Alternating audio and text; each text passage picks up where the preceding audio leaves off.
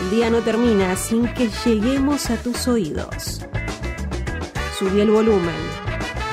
Comienza Hijos del Diego en Radio Éter.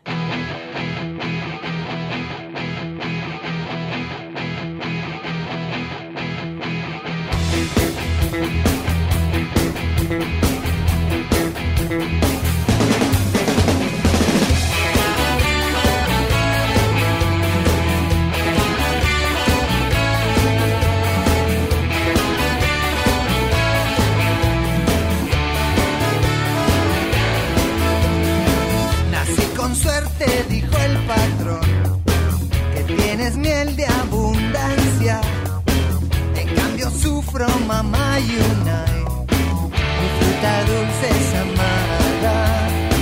Mi padre fue un trabajador, muy orgulloso y altivo, pero por ser miembro de la Unión, hoy lo han desaparecido y sigo siempre en el hambre de buscar mejor aunque tus ojos se cansen,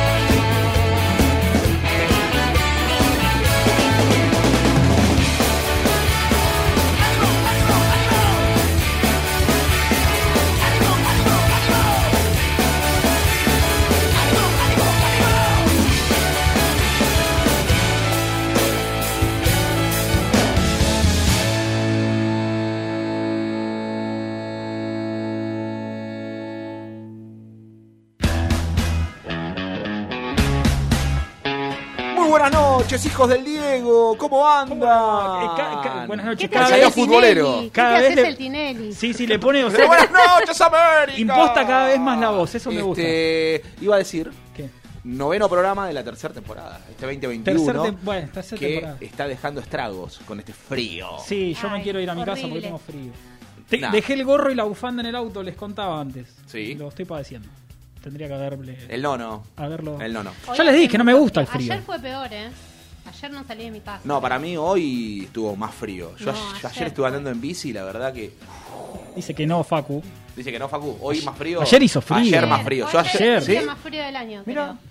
Sin, sin eh, ánimo de equivocarme. sin ánimo de ofendernos. 29, ¿comieron ñoquis? 20, comí ñoqui hoy al mediodía. ¿Y? Por eso me ¿Con tomé un estofadito? juguito, por eso me tomé un juguito en el, en el café en vez de lugar eh, de tomarme Sí, sí. algo calentito, ¿no? Ahí está.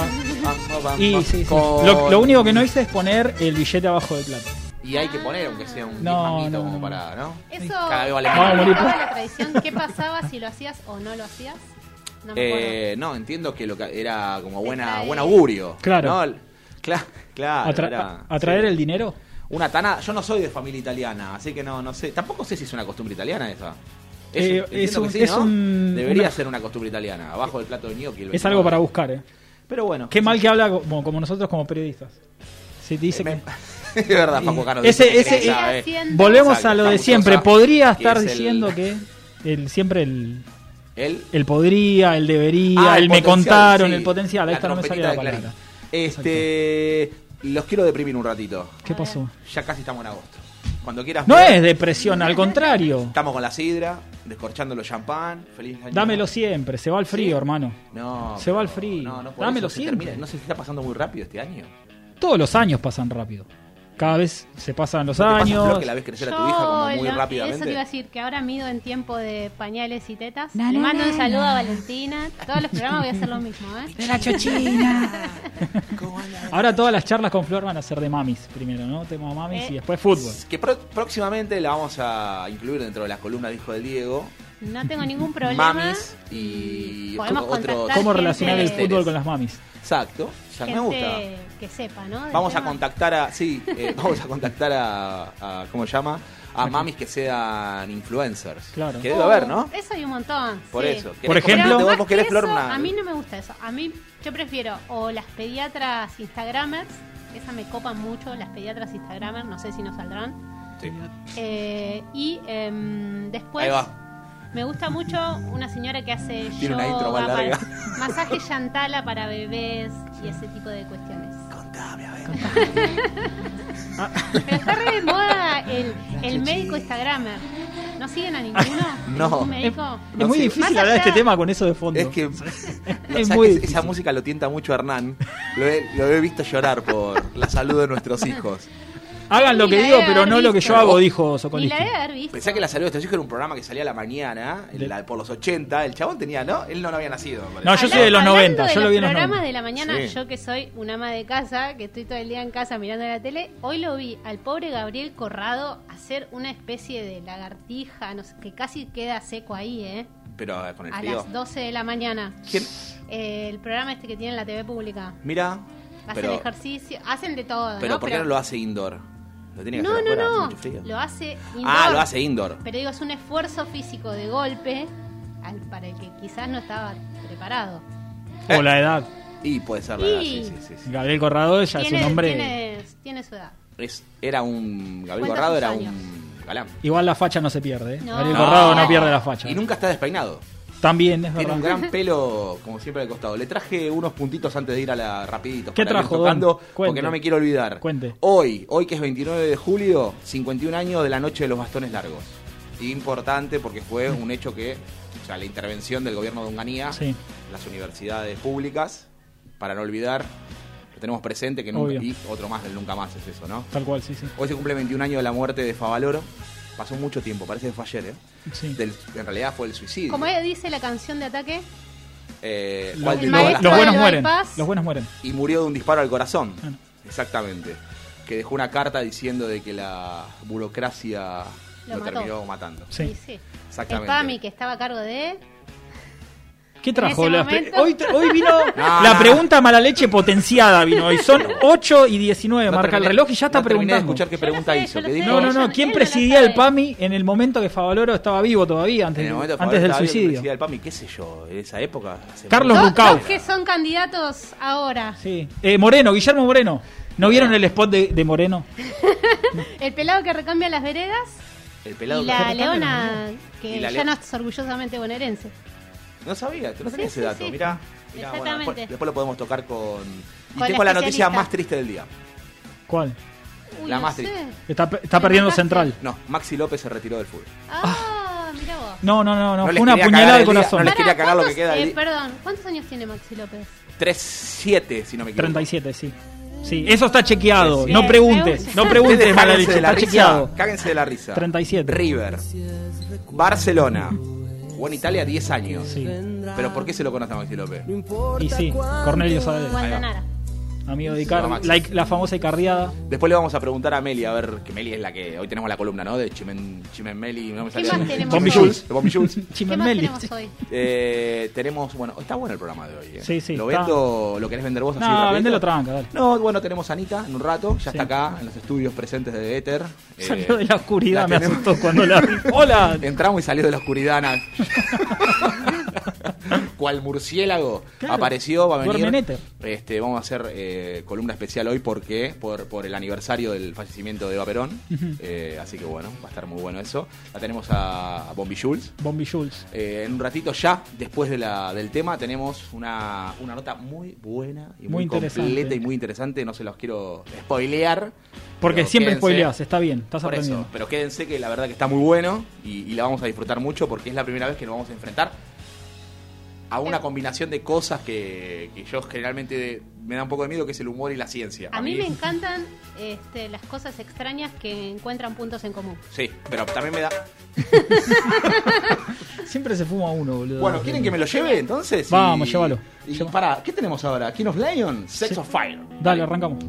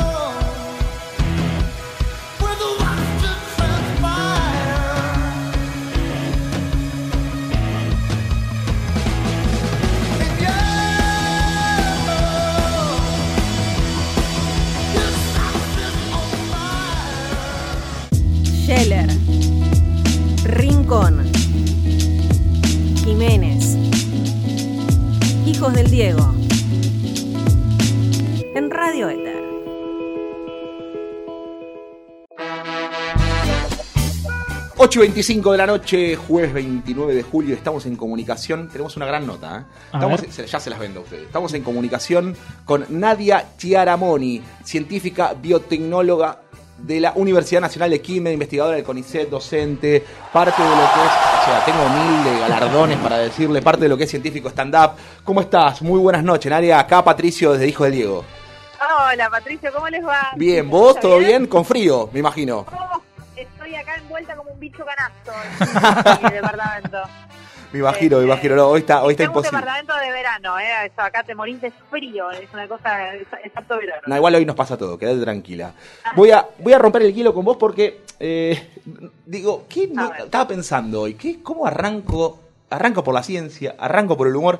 Y vos sabés que me metí a ver un video tuyo hoy y arrancás el video diciendo o preguntándote, ¿los científicos sabemos todo? Por lo menos nos hacemos creer que sabemos todo y- o se lo preguntás a la gente. Yo Sí. creo que vos supiste hacer algo que es muy raro, que es combinar la ciencia y el humor. ¿Cómo se te ocurrió esto? Bueno, mira, me, me encantaría ser tan crack de que esto haya sido mi idea, que, que yo haya salido con esta idea, pero no, no fue solo mi idea. Fue una idea que fue algo más institucional, salió del Ministerio de Ciencia y Tecnología en realidad.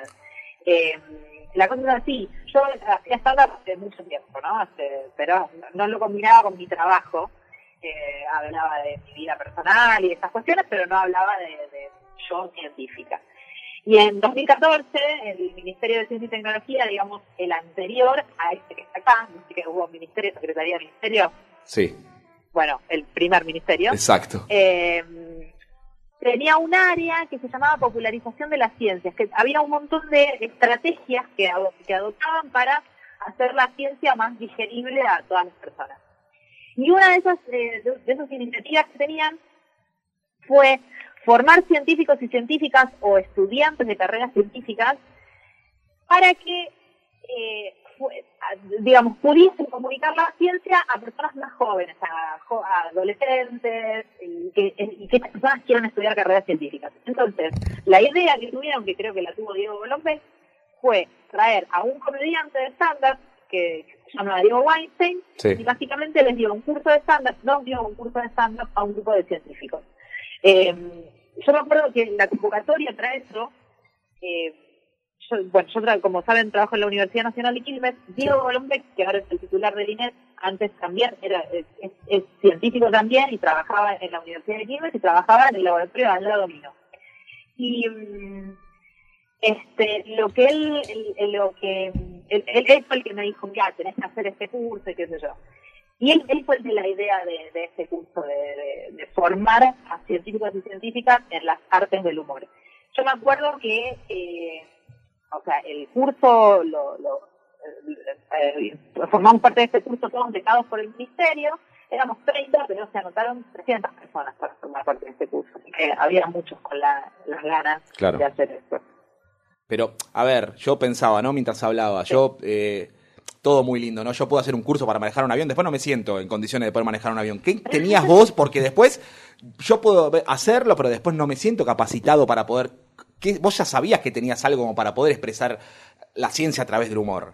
Mira, yo no sé, a mí, a mí eh, yo siempre estudié teatro y estudié esas cosas como hobby, y nunca me entusiasmaba, hice cursos, viste, no sé, eh, y nunca los terminaba los cursos, siempre los, los terminaba colgando. Hasta Claro. que un día, en 2013, 2012, eh, yo estaba en pareja, me dejaron como, bueno, o no está pasado a todo eso en algún momento de la vida, y en lugar de sentarme a deprimirme en mi casa, googleé curso de stand-up. Y me encantó. Este, me di cuenta que eso era lo que yo quería hacer, que era hablarle a la gente, porque vos, en vos cuando estudias teatro, o cuando haces una obra de teatro, te conectás con tus compañeros del, del escenario, y, y de afuera, si, si yo era un bebé, vos tenés que hacer que ese bebé no exista. En cambio, en un, en un show de stand-up, eh, vos tenés que hablarle a la gente, y si yo era un bebé, lo tenés que incorporar en el chiste, porque si no te distraes. Este, entonces a mí me gustaba mucho más esto de que tenía que ver con el stand-up, siempre me gustó mucho más. Eh, y siempre fui medio como la graciosa de los asados. Claro. me, me, me, soy muy amiga del ridículo, me encanta. Entonces, no me resulta tan difícil en ese sentido. Buenas noches, Nadia, te habla Flor. Eh, yo te- Flor. ¿Cómo va? Te quería preguntar, ¿cuán difícil es poder decirlo simple en ciencia, en investigación? Y eso, ¿cómo lo aplicás eh, en la docencia, digamos? Bueno, poder decirlo simple es dificilísimo. En la- igual en la docencia es otra cosa, ¿no? No, es- no es lo mismo, pero eh, decirlo simple es muy difícil porque hay muchas cosas que vos pensás que la gente sabe Hmm. eh, o que la gente percibe y percibe una cosa absolutamente diferente de lo que decís. Por ejemplo, yo siempre me presentaba en los shows como, hola, ¿qué tal? Soy la doctora Nadia Chiaramoni. ¿Por qué? Porque tengo un doctorado. Pero cuando vos sos una persona que no es del palo de la ciencia, le decís que sos doctora, percibe que sos médica, te va a decir, la- lo que viene es, me duele acá. O a lo sumo abogada. O a lo sumo abogada, claro, pero, pero no que sos científica. Este, lo mismo que cuando decís, mira, trabajo en el CONICET, siempre que yo digo, soy investigadora de CONICET, hay alguien que me dice, mi primo es investigador de CONICET, trabaja en Chaco, ¿lo conoces? No. Porque, ¿qué pasa? Todas las personas piensan que el CONICET es un lugar físico y no una institución que nuclea científicos. Entonces siempre, que si soy investigadora de CONICET, ah, mi prima también. Probablemente no, porque somos un montón. Este, entonces, hay veces que hay que percibir qué, cuáles son esas ideas que están en el, como en el imaginario colectivo y, y poder aclararlas eh, para, para no crear confusión. Después cuando uno da clases es otra cosa porque vos tenés que ir enseñando y tenés todo el tiempo del mundo y el, el lenguaje también es diferente. Yo no, no, no hago un show de estándar en todas mis clases. Eh, Pero de deben ser divertidas, ¿eh?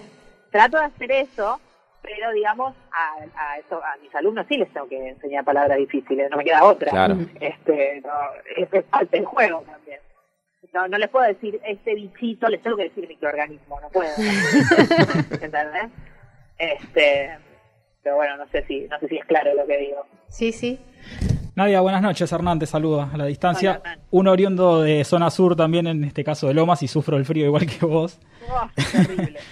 Eh, te- mi pregunta va por, eh, por el hecho de, a ver, uno puede tener la habilidad innata para un montón de cosas, en este caso, además de, bueno, de ser científica, eh, vos tenés esa habilidad de- del humor, la buena onda, se percibe, al menos escu- escuchándote hablar.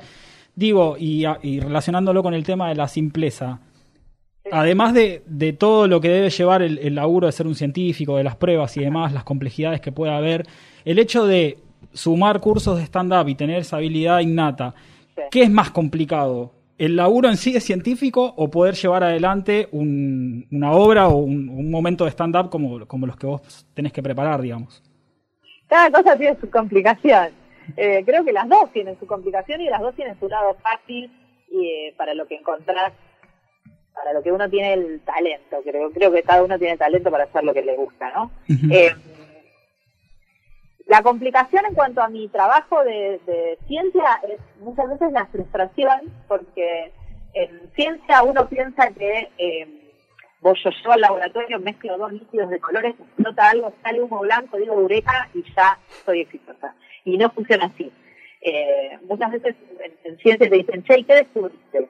Y descubrir que es muy difícil laburar en esto, porque son muchos experimentos, haces un experimento, otro, otro, otro, otro, y recién el número mil te sale bien eh, y te da el resultado que, que, es novedoso y que vos necesitas.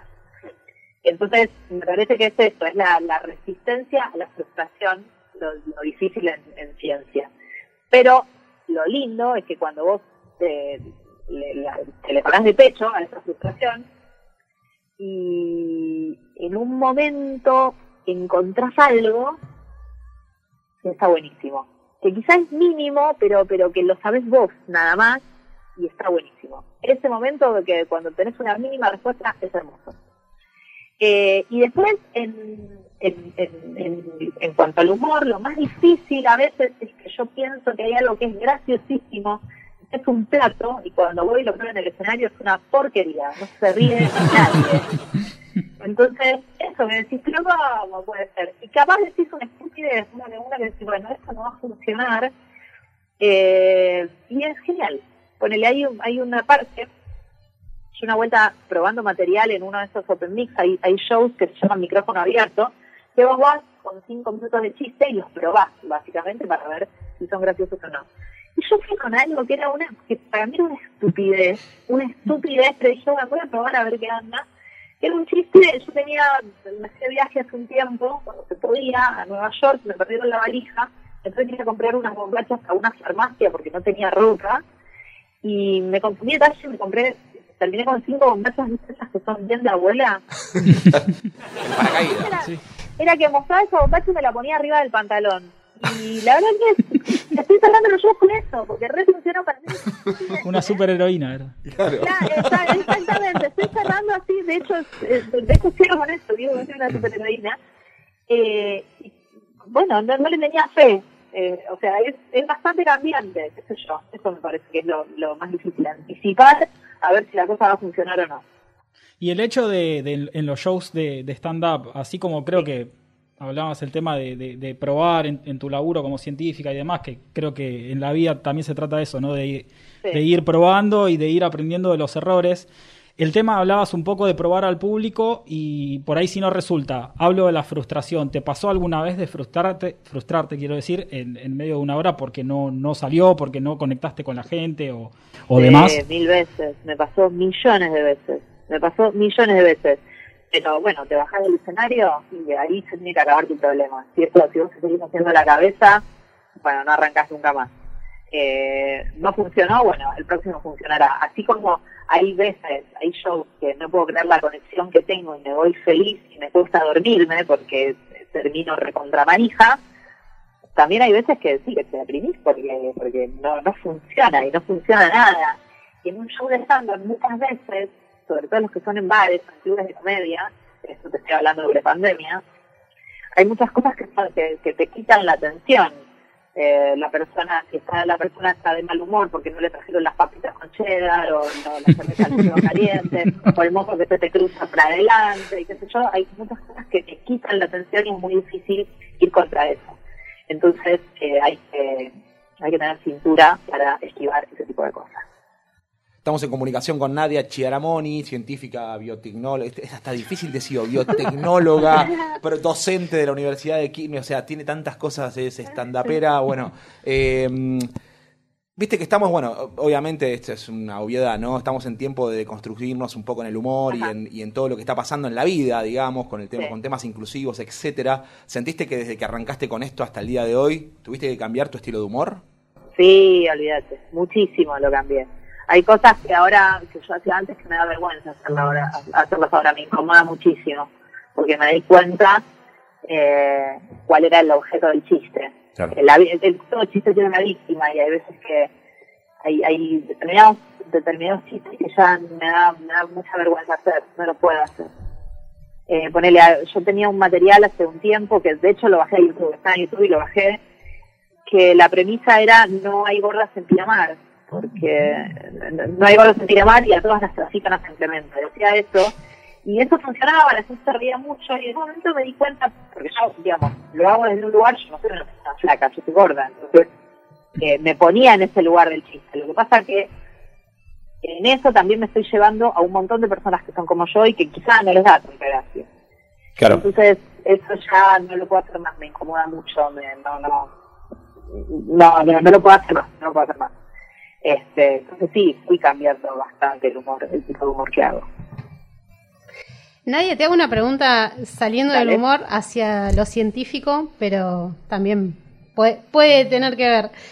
¿Cómo son particularmente los científicos ar- argentinos? Porque uno tiene la fantasía esa de lo atamos con alambre, Sí. eh, vino un argentino y se le ocurrió como resolver tal cosa. ¿Cómo somos? ¿Cómo son los En realidad dice, perdón, eh, te corrijo, Sí. porque ella dice cómo somos, porque ella también es No, no, científica. no, yo, O sea, pero yo no soy del CONICET, no. Nunca No, me bueno. metí en la rama científica. pero está Mirá, bien. el eh, CONICET claro. no es lo único que existe, ¿eh? Eso, eso hay que, hay un montón de científicos y científicas que dependen de universidades, de la Comisión de Investigaciones Científicas de La Plata, y hay un montón de, de lugares, a veces se piensa que el CONICET es lo único que hay, Claro. y no, ni a palos. Hay un montón de, de otros científicos y científicas que laburan en otro lado, no, no, no, no tienes por qué depender del CONICET. No sos menos por ser de otro lado.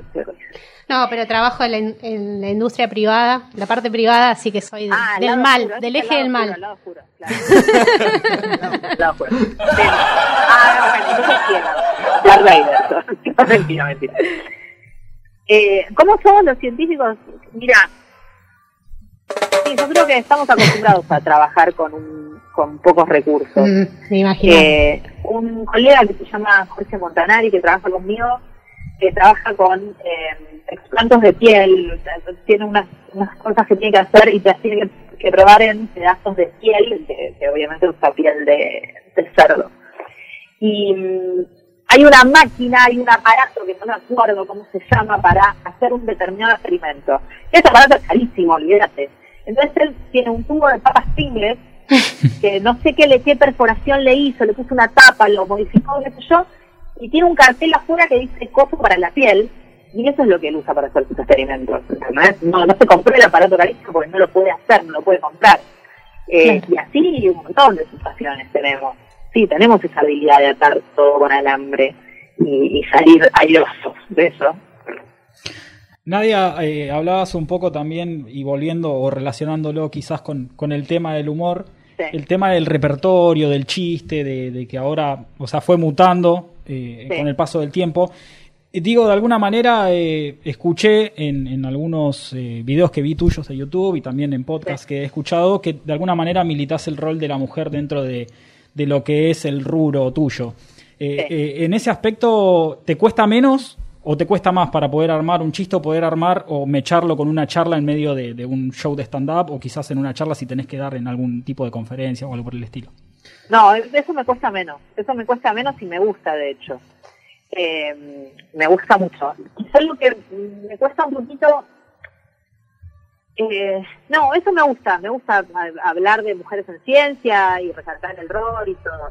Me cuesta a veces aguantarme. Hay algo que se llama mansplaining, que es cuando viene una persona eh, y te explica algo ignorando si vos lo sabés o no. Es, es secundario si vos lo sabés o no. Esa persona asume que vos no lo sabés y por eso viene y te lo explica. Y en general esto se da de un hombre a una mujer. Eh, me está costando mucho soportar el mansplaining que luego me toca experimentar, sobre todo si esos chistes los hago, por ejemplo, en sociedades de, con médicos. Eh, siempre, yo tengo muchos chistes de Marie Curie, mucho material sobre Marie Curie. Sí. Y cada vez que hablo en alguna sociedad de médicos, siempre hay alguno que cuando termino de hablar de Marie Curie viene y me dice, ¿sabes qué te olvidaste de decir de Marie Curie? Y yo sé que no me olvidé de decir nada, elijo qué decir. Eh, pero esa persona asume que sabe mucho más que yo de Marie Curie. Y me está haciendo muy difícil últimamente aguantarme ese enojo. Es como que me, me dan ganas de, de, de atropellarlo con un tractor. No sé, de- pero me, me está haciendo muy difícil eso, eh, aguantarme ese enojo. Eh, eso. De alguna, de alguna manera se presenta en esta etapa o momento de la vida en donde de alguna manera a más de uno le cuesta deconstruirse esta cosa Claro. de imponer el machismo, ¿no? Me, me parece, por cómo suena, como lo contás. Exactamente. Sí, sí, sí, cuesta, cuesta un poquito de construirse, pero bueno, hay que hacer el esfuerzo. Estamos todos laburando para eso.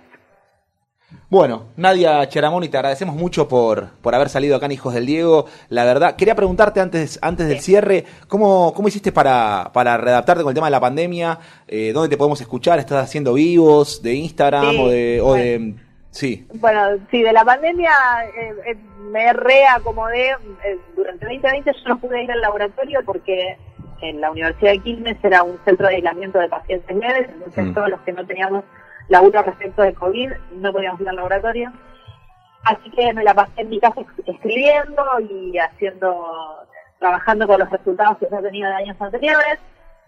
Eh, y lo que sí, yo justo cuando terminó, cuando arrancó la pandemia, yo justo había vuelto de viaje a Estados Unidos de ver a una, una de mis amigas que se llama Lucía Ceroni.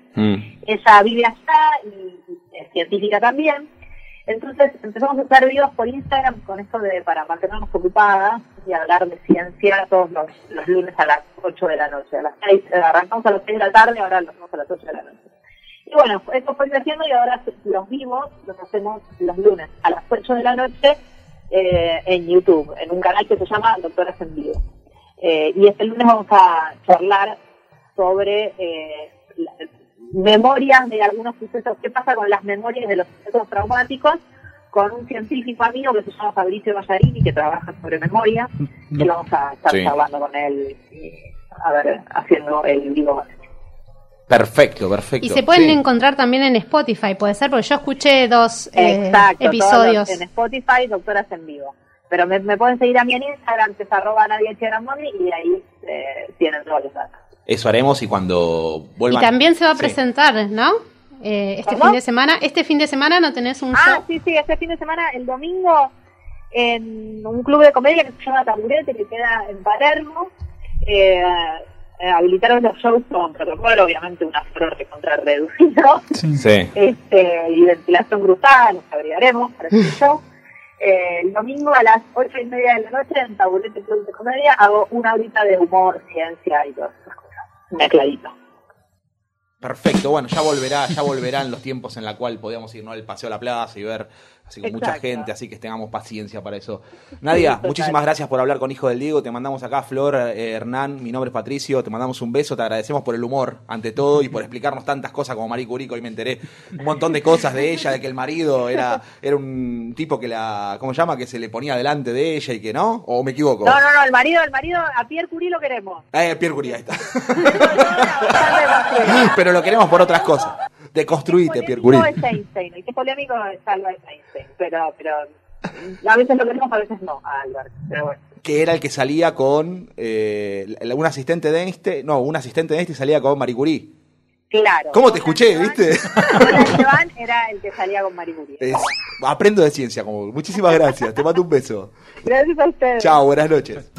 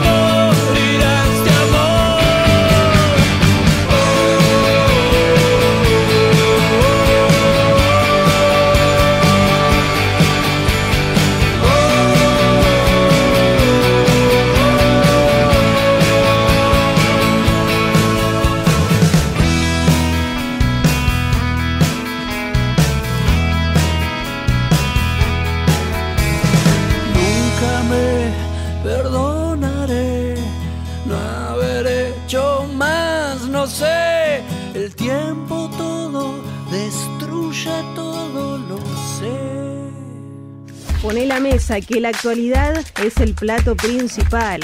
¡Qué bien! Las noticias más destacadas del día. Ahora, en Hijos del Diego.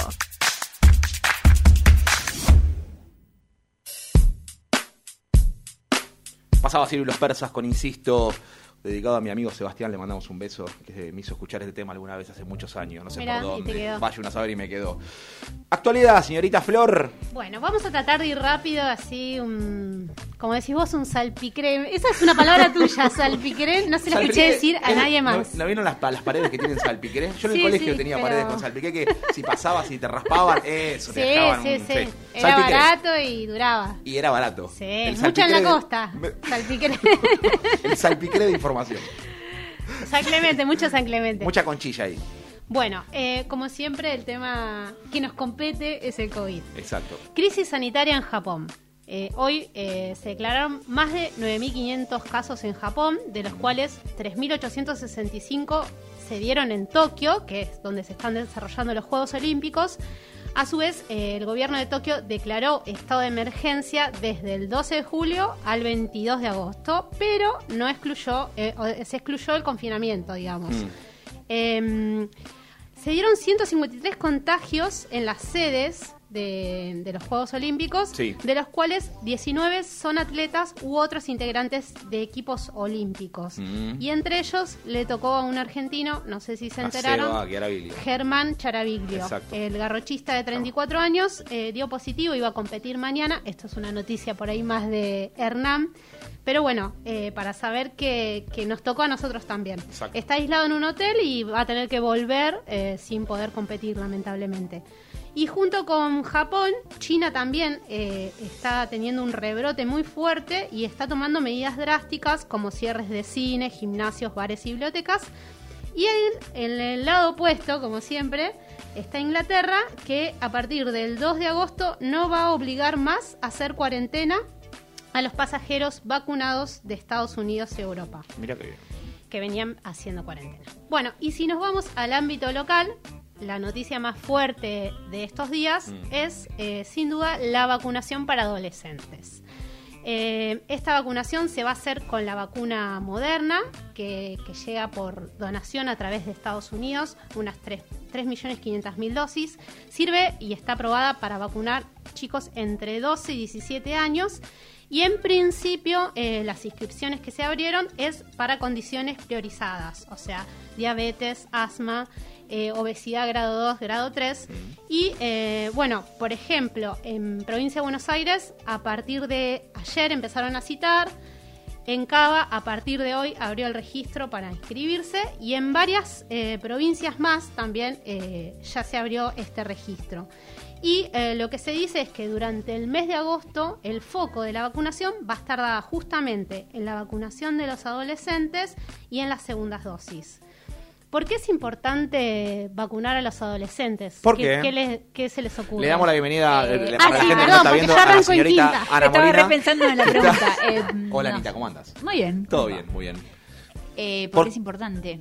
Eh, bueno, porque yo que cuando empieza a o sea, empezamos a estar inmunizados los adultos, hay Sí. que bajar ahí la protección. no Sí, y porque la realidad es que en Argentina hay una, una base piramidal de, pobla- de población muy Ah, grande. sí, O sea, hay muy mucha buena. población entre 15 y 16 años. Sí. Y si nosotros queremos buscar esa famosa inmunidad del rebaño que, que tiene, en el que hay que vacunar al menos al 70% de la población, es muy importante que este, este rango etario entre en la vacunación. Sí, porque es- también es importante decir que ellos generalmente, y por suerte, no se enferman grave, pero son transmisores. Esa es la otra razón Claro. muy importante, es que si bien no, no, no, no transitan la enfermedad en general gravemente, porque en realidad ahora con estas nuevas variantes de Delta hay casos, aunque sean pocos, de internación de terapia intensiva de jóvenes. Pero la realidad es que los adolescentes contagian mucho, contagian a los padres, a los abuelos y además circulan mucho. Claro. Usan el transporte público, se reúnen y en cierta forma tampoco acatan mucho el guardarse. Pero bueno, así que bueno, estas dosis de Moderna van a ser utilizadas eh, para, para vacunar a los adolescentes Y también tenemos, con respecto a otro laboratorio, novedades. A ver. En el día de ayer firmé un acuerdo vinculante con el laboratorio Pfizer. Es un acuerdo vinculante que por 20 millones de dosis de vacunas durante 2021 entre el acuerdo final que resta en relación a los temas logísticos, el acuerdo final para los temas logísticos y a partir de allí el tiempo de entrega y la recepción de 20 millones de dosis entre el acuerdo final y diciembre de las vacunas de Pfizer con, por supuesto, esta importante autorización que tiene el laboratorio Pfizer para adolescentes entre 12 y 17 años también, poder ampliar esa franja de edad y seguir trabajando en todo lo que significa acelerar la vacunación en 2021 y ya pensar en la estrategia 2022. Bueno. Carla Bisotti, la ministra de Salud, anunciaba el acuerdo con el laboratorio Pfizer, finalmente, el famoso vueltas, laboratorio. sí, y la parte. Eh, buena es que esas vacunas también sirven para, para vacunar a esta población adolescente. El otro tema preocupante es la variante Delta. Como saben, como venimos hablando hace un tiempo, eh, si bien eh, todavía no se ha detectado en el país transmisión comunitaria, es inminente. Se habla de próxima semana, próximas semanas, vamos a tener eh, transmisión comunitaria. Ya se ha detectado en Brasil y Paraguay, Sí. este, lo cual también alerta. Y dentro de la Argentina eh, se habla de unos 45 casos confirmados de, con antecedentes de viaje y 15 de contacto estrecho.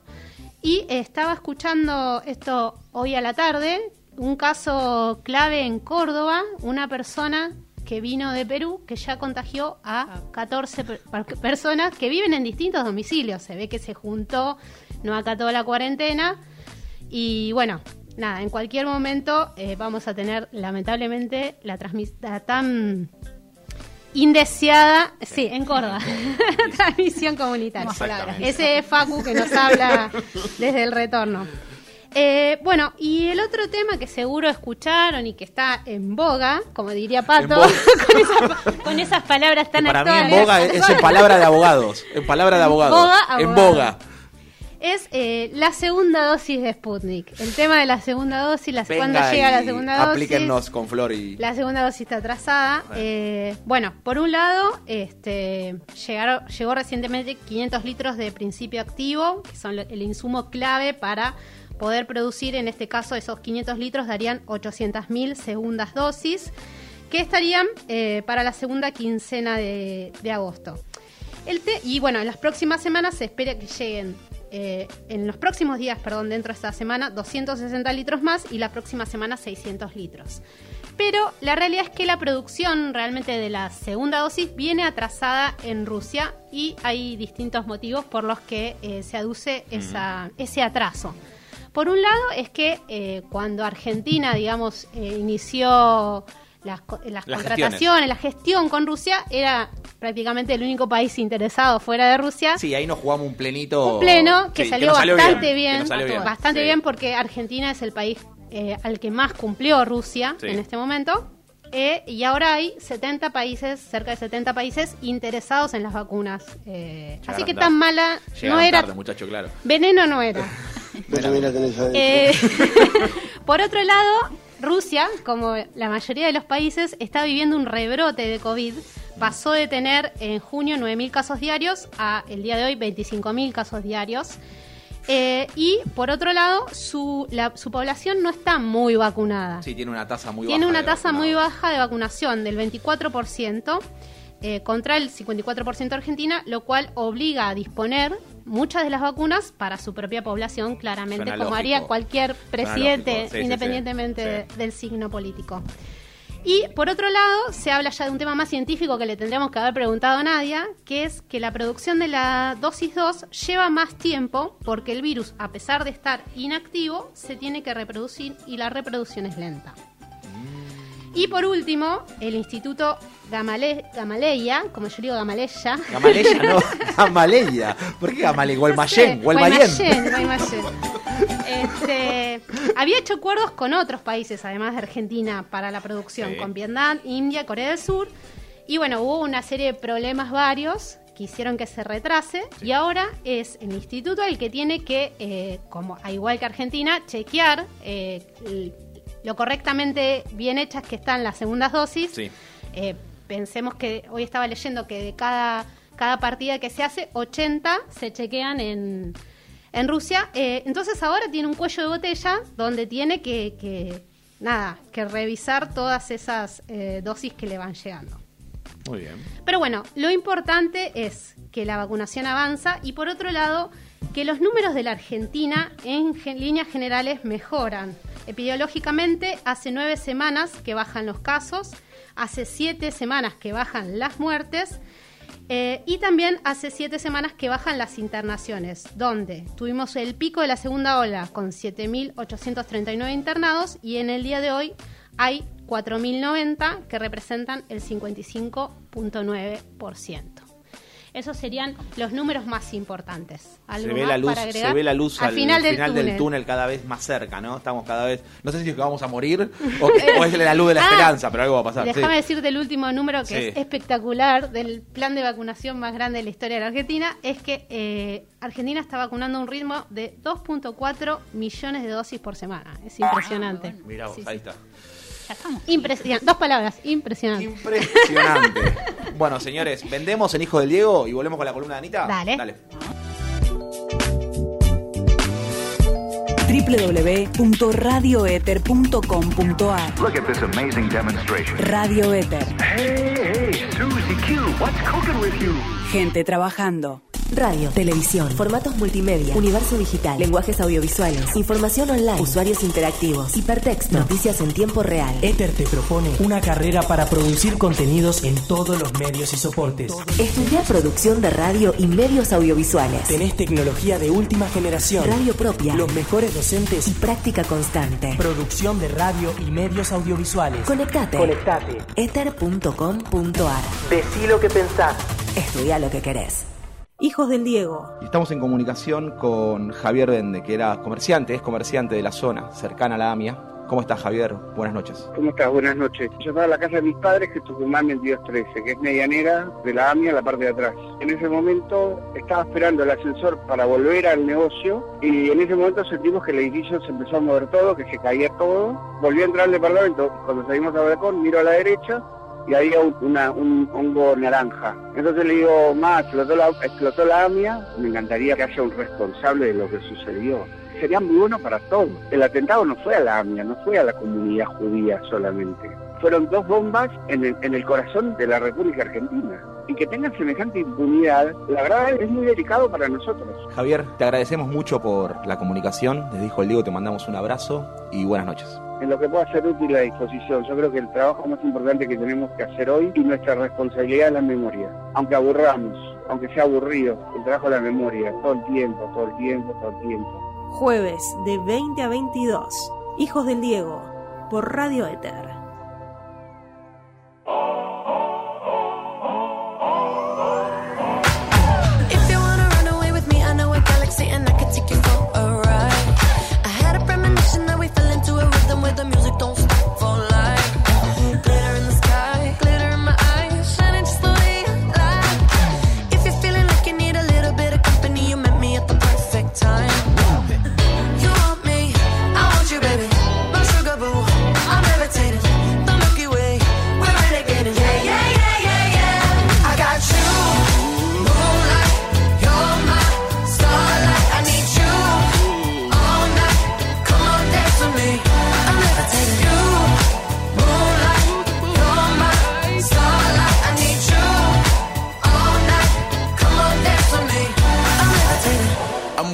Greatest, ain't no debating on it. I'm still levitated, I'm heavily medicated. Ironic, I gave him love and they end up hating on me.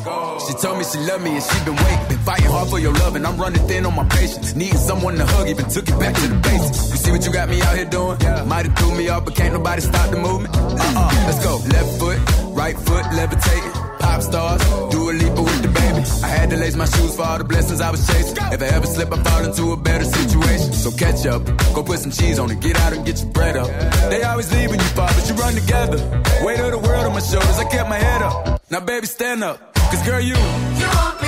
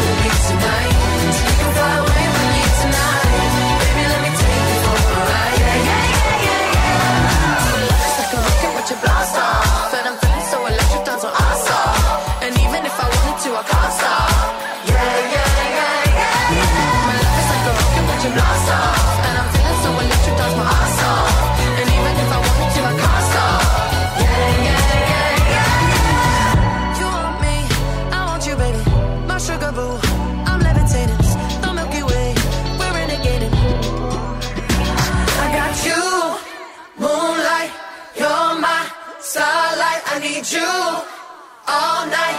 Come on, dance with me. I'm levitating. You can fly away with me tonight. You can fly away with me tonight. Baby, let me take you for a ride. Yeah, yeah, yeah, yeah, yeah. I'm levitating. You can fly away with me tonight. You can fly away with me tonight. Baby, let me take you for a ride. Yeah, yeah, yeah, yeah, yeah. I got you. Moonlight, you're my starlight. Estamos No, escuchando eh. Dua Lipa. Y, ¿Cómo sería esto? Levitating. Levitating. Qué nombre raro Levité. que tiene, ¿no? Pomelo. Levité.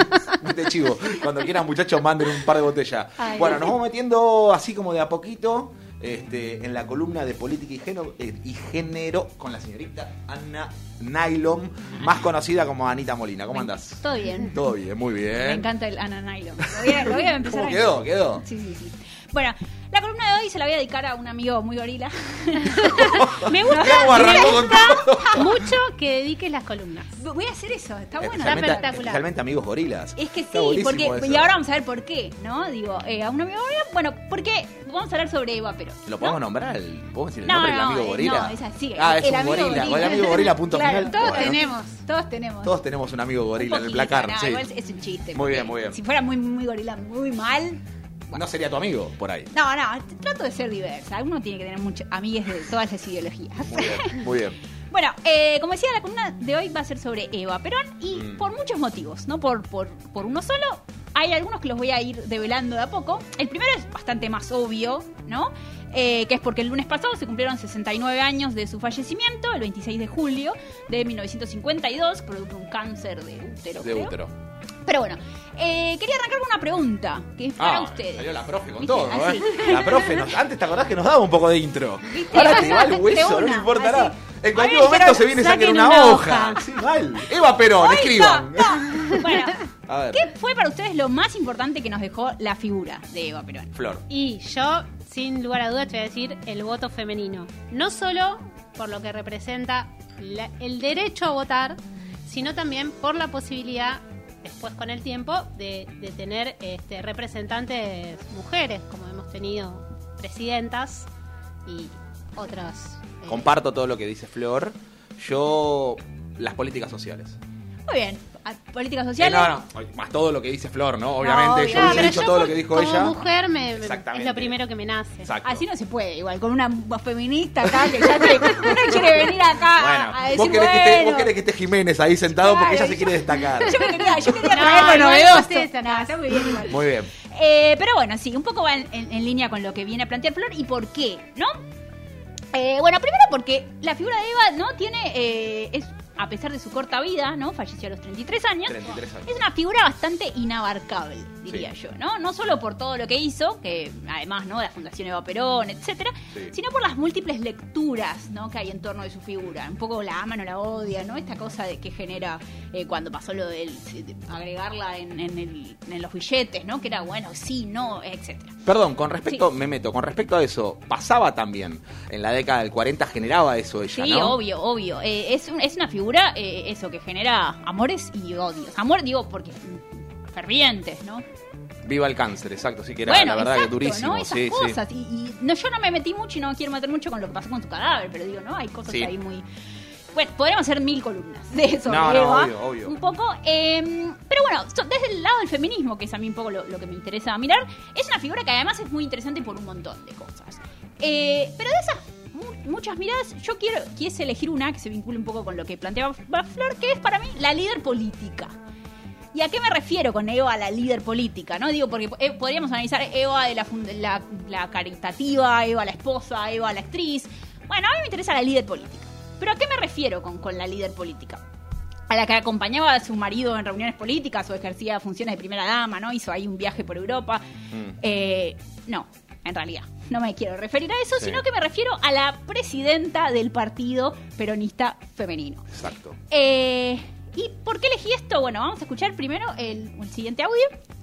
Aquí está, hermanas mías, resumida en la letra apretada de pocos artículos, una historia larga de luchas, tropiezos y esperanzas. Por eso hay en ella crispaciones de indignación, sombras de, de amenazadores, pero también alegre despertar de auroras triunfales. Y esto último que traduce la victoria de la mujer sobre las incomprensiones, las negaciones y los intereses creados de las castas repudiadas por nuestro despertar nacional. Bueno, como muchos sabrán. perdón, ¿ella leía guionada? ¿O Eh, vos sabés que tengo esa duda porque tenía un léxico pregunta. envidiable? Creo que no, creo que Le no. acaba de hacer una pregunta garca. No, no, no. No, Facu dice que no. Porque sabes que No, yo todas las imágenes exacto, que veo sí, de Eva ella son no- no tiene eh, ella hablándole a la gente, pero tenía un léxico realmente envidiable era. Eh, lo, lo que era, digo, Eva. No, creo que no, exacto. ¿no? Sí. Que, bueno, es actriz, trabajó, tuvo también un programa de radio, supongo que todos esos le daban como Sí, sí, era un artista, exacto, sí, sí. No, pero además herramientas discursivas, ¿no? Muy interesantes. Seguramente. Eh, bueno, como habrán deducido, eh, es un fragmento del discurso que dio cuando se sancionó el sufragio, y yo digo el sufragio universal, a mí me gusta decirle el sufragio universal a este, no, no a, a cuando votaban los varones, eh, que en realidad yo no me quiero explayar tanto sobre el sufragio, porque, bueno, porque como menciona en el, en el audio que escuchamos, ¿no? Es, en realidad es un, es un proceso que tiene una, una data mucho más larga, incluso antes de que Eva naciera, ¿no? Digo, las primeras sufragistas eh, datan de fines del siglo XIX, eh, que además lo podemos dejar para septiembre, una otra columna, cuando se cumplan los 74 años de la ley 13.010. Eh, y además hay que nombrar ¿no? figuras como Elvira Rausón de Lepiane, Julieta Lanteri, Victoria Ocampo y un largo etcétera, etcétera, etcétera.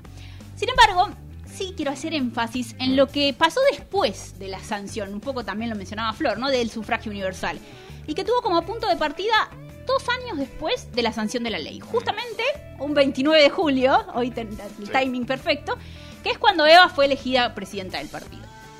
Eh, como sabrán, y si no lo, repasamos, ¿no? La ley de sufragio se sancionó en septiembre de 1947. Sin embargo, y acá viene otra pregunta, se las adelanto, las mujeres no votaron hasta eh, las elecciones presidenciales de 1951. ¿Qué les parece que pasó en esos años, entre esos cuatro años? ¿Por qué no votaron enseguida? ¿Por qué no, no ocurrió? Uh, qué buena pregunta. ¿Qué hubo? El famoso debate político, el que sí que no.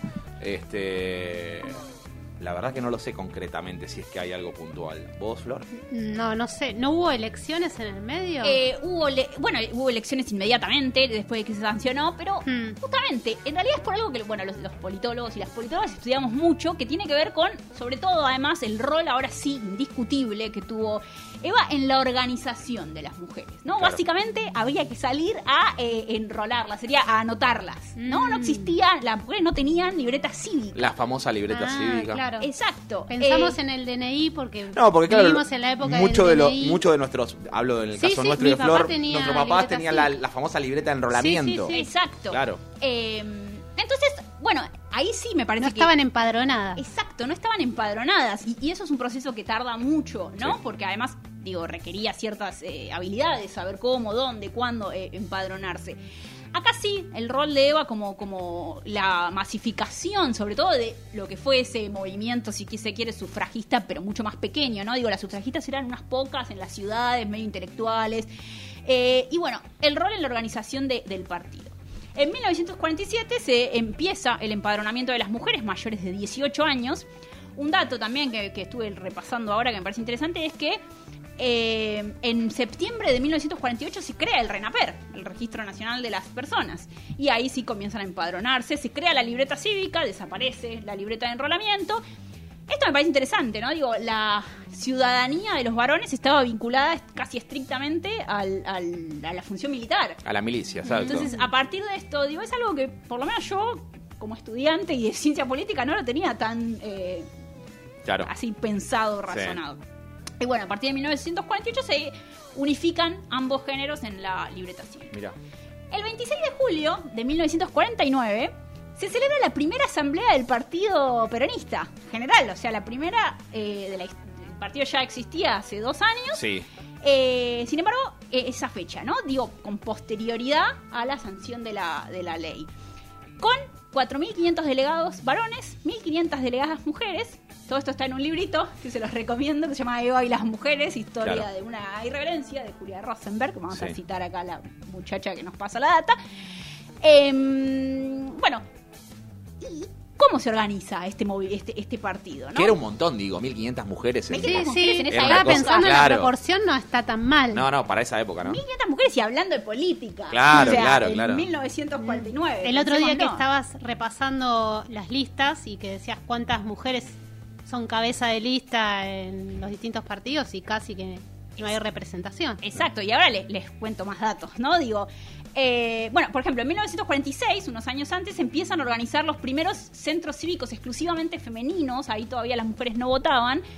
Y eso es una exclusividad un poco más del peronismo, ¿no? En general, los otros partidos sí, y el peronismo también crea esto, después comisiones y comités femeninos eh, como específicos de la mujer, pero adentro de las estructuras más tradicionales, ¿no? Entonces, bueno, crean estos centros aparte. Con la campaña de 1947 y después por el sufragio univer- universal, eh, empiezan a organizarse y a, a- a estos centros cívicos empiezan a responder directamente a la, a la figura de Eva. Claro. Para que vayamos viendo cómo no es la esposa de, digo, ya es una Sí, persona que empieza a, a tener su propia autonomía. Eh, ella empieza a centralizar ¿no? todo esto eh, en lo que se llaman los centros cívicos femeninos, María Duarte de Perón, y empezaron a colaborar con esta tarea de empadronamiento. Pero acá algo que, que me quería detener, que es la estructura particular que tuvo el Partido Peronista Femenino. Que ¿Cómo fue? En realidad fue un partido espejo.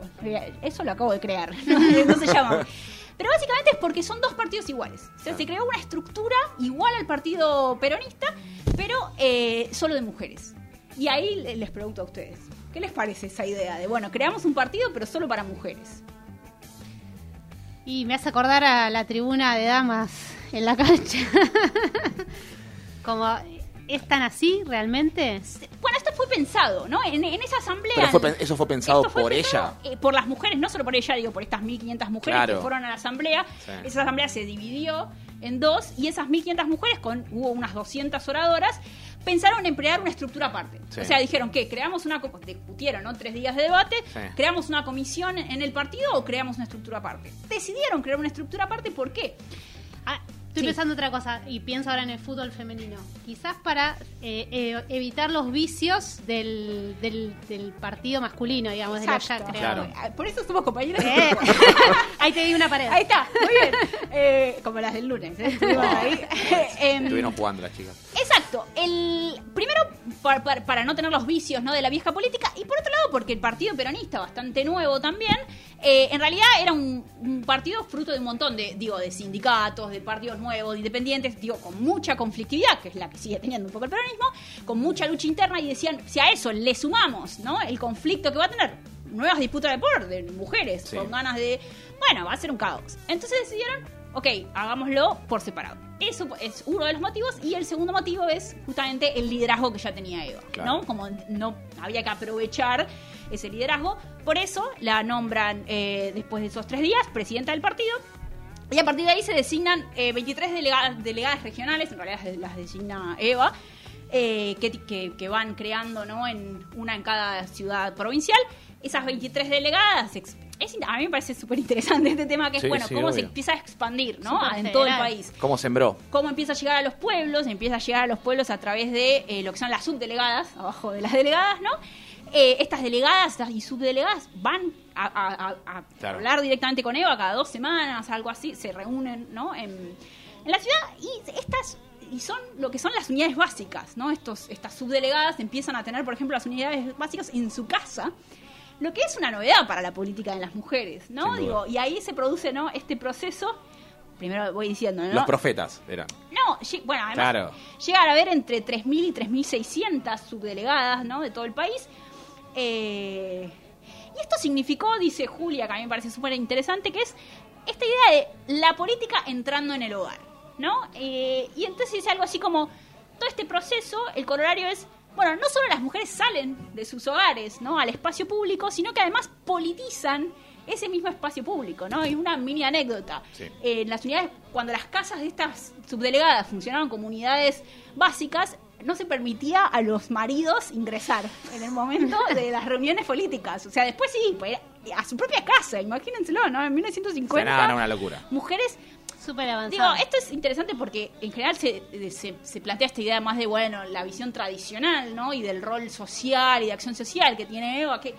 Pero un poco lo que plantea Julia, que a mí me parece interesante, es, bueno, cómo la política se amoldó a esa época también, ¿no? Y cómo esas mujeres con los recursos que había. Último dato, y ya voy Muy cerrando. Me interesaba tirar los datos de las, No, de las no, nos elecciones encanta, sí, sí, eh, de obvio. 1951, ¿no? De las mujeres, básicamente. Votaron 3 3.816.654 mujeres, eh, y de las cuales el 63,9% votó al Partido Peronista, ¿no? El 30,8% a la Unión Cívica Radical, y después, con porcentajes bastante más bajos, ¿no? 2%, 0 el Partido Comunista Socialista. Y para que nos demos una idea, ese porcentaje fue levemente mayor a el promedio general. O sea, los varones que votaron al peronismo en esa época fue el 62,5% de los votos. Un poco como digo, horario de que todo ese... A la, volviendo a la pregunta, que yo Sí. decía, bueno, ¿qué pasó de 1947 a 1951? Básicamente la organización política del Partido Feminista. El Partido... feminista no. El Partido Peronista Femenino. sí. Eh, que bueno, Ya parece- digo, ya en el 51 con una Eva enferma, ya con la famosa foto esa que está ella votando desde la, desde la cama de recién operada. Sí, acá Este, algo que no, que no leí, pero que uno podría decir es la política a veces agota también a la gente. Sí, ¿no? Digo, muchas de las señales en su enfermedad empezaron a aparecer antes. Sí, y se duda. dice que son como que Eva medio no las escuchó, eh, que fue un tratamiento tardío, digo, ¿no? Como nada es gratis de, de todos estos movimientos. Sin lugar a dudas. Y Bueno, perdón, y bueno, pensaba sí. en una época que no había redes sociales, televisión, ni, ni ninguna otra forma más que esa organización que, que armaron. Sí, y que hoy en día sigue siendo, ¿no? Clave. Lo a más veces, importante. Por más que haya redes y todo, y si no hay eh, territorialidad, eh, nadie gana elecciones. Así que, bueno, Muy bien, bueno, muchas gracias, Anita, por la columna de hoy. Te quedás, ¿no? Sí. Me quedo, me quedo. Eh, un pequeño Muy homenaje chiquitito a Palo Pandolfo con Playas Oscuras de los visitantes. Dale. Ella juega con medallas, velas y libros sin tapa. El pendiente de las luces, sin Dios cambia por el cielo. Tiempo, tiempo sin una palabra, viaje, soledad y depresión. Y al fin, suerte su destino. Ella sola y otra ropa y en el silencio del cuarto otro color en la silla y eludió su nariz en la espuma de la sola los rebotes del sol coronaron su final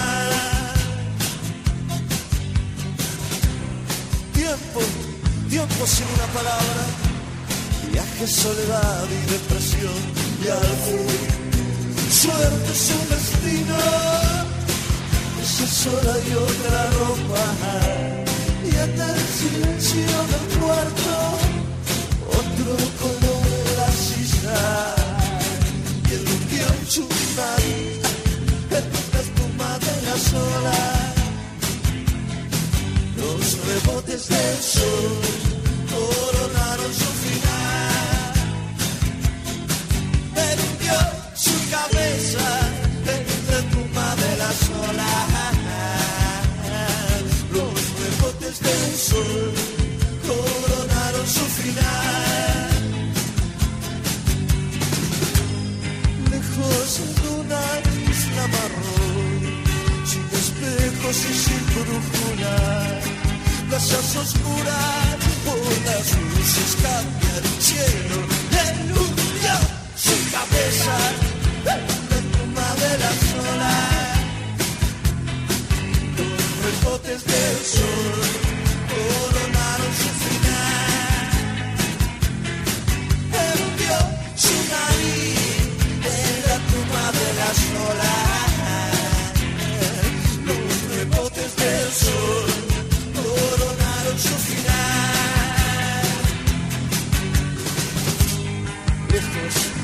una isla marrón, sin espejos y sin brújula, playas oscuras por las luces cambian el cielo y el su cabeza en la toma de las olas.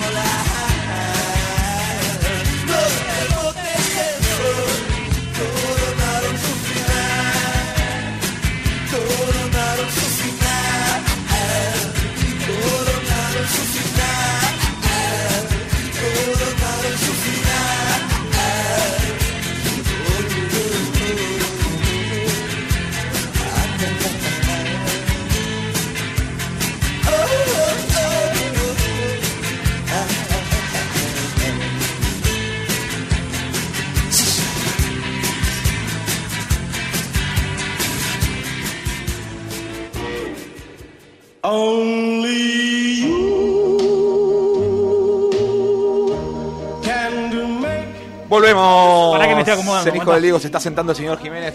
Eh, te lo traje a Luis Presley acá al, te- al estudio para que esté cantando. Nos quedamos con Hernán, nos quedamos con Anita. La despedimos a Flor, que se va caminando por la calle Acevedo.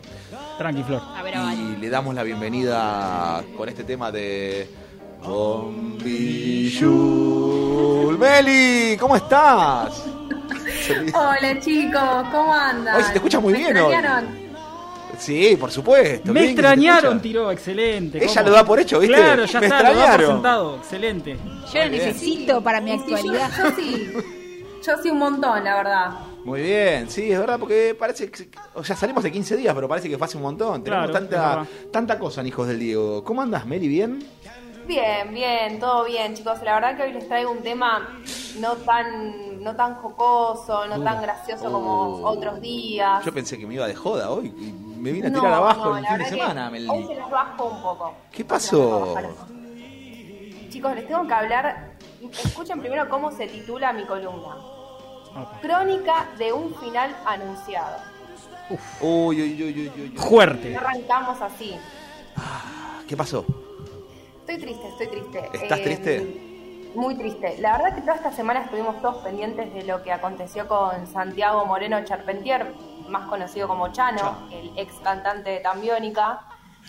La verdad que nos sorprendió, pero a su vez también ya era algo anunciado, más que nada por los episodios que vienen aconteciendo a partir de 2015. Si quieren, le hacemos un pequeño repaso de, de los problemas que tuvo Chano a lo largo de este tiempo. Creo que necesitamos 10 programas para hacer un Sí. pequeño repaso, ¿no? De los La problemas verdad Chano. Pequeño. Sí. Un pequeño- hace seis años, Ahí viene hace Chano. seis años que viene con una tras otra, la verdad. Este, y bueno, lamentablemente todo esto desembocó en lo que, en lo que les voy a contar un poquito más adelante, de cuando transcurramos este, unos minutos de la columna, les voy a contar lo que aconteció. La primera fue de Pero- 2015, decís vos. En 2015 ocurrió el primer gran escándalo público en la vida de Chano, cuando se conocieron unas imágenes en donde se veía cómo perdía el control de su Sí. camioneta. ¿Se acuerdan de esa camioneta? Yo te voy a contar Ram? por qué me acuerdo de esa noche. Porque esa noche River sale campeón de América. La noche que Chano. exactamente. que fue una noche, una tormenta terrible acá en Capital. Exactamente, y él se lleva por delante ocho autos estacionados en Núñez, justamente. ¿Quién se lleva por delante ocho autos Núñez? No, Dale. tranqui, tranqui. Yo no puedo decir nada igual, ¿eh? Bueno, sí, otro, el, el- el Chano, el Chano dijo del Diego. Mejor no digo nada. Ok. Pa- pa' Chano. No, Ana, Ana no sabe. Claro, no sé. Hace- en 2019 me pegué un palo en el auto.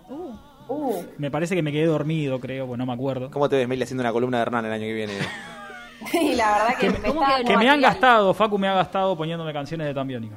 Quiero Sí, denunciarlo verdad, públicamente. ¿Cómo quedó el auto? Destrozado. No, primero vos. Me lo pagó.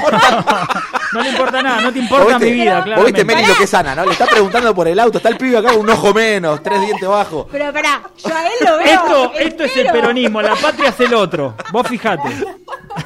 Ay, Pobre. Dios mío, no, pobre, pobre. Por favor, ahí está. Perdón, sigamos perdón, tema, sigamos perdón. con Chano. Meses antes de ese episodio que todos conocemos, que conocimos en su momento, él ya había tenido un accidente similar en Jujuy, en la provincia de Jujuy. Luego de transcurrido el 2015, que lo cerró con, con este episodio, que, las- que no sé si recuerdan que los vecinos lo querían linchar, eh, Sí. él zafó de casualidad. Sí. En 2016 volvió a estrellarse contra un acoplado de un camión en la ruta 3, a la altura de Virrey del Pino. Mm. En 2017 fue internado en Punta del Este, luego del cumpleaños de Pampita. Ahí sí salió a hablar una ex asistente de él que eh, en su momento relató lo siguiente.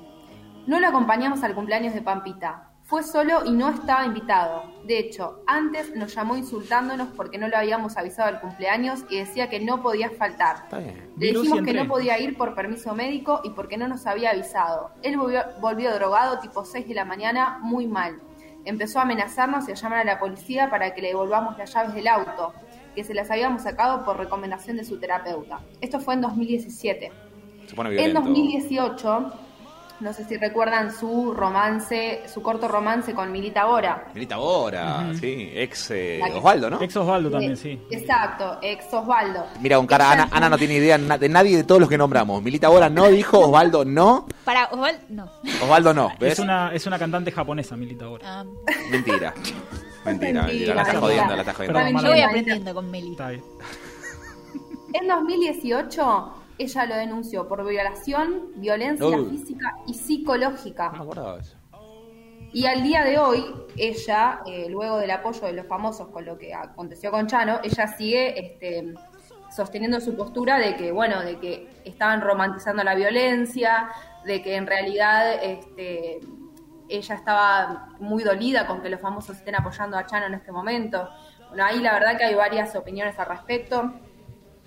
Así que bueno, esto fue lo anterior, lo anterior al suceso.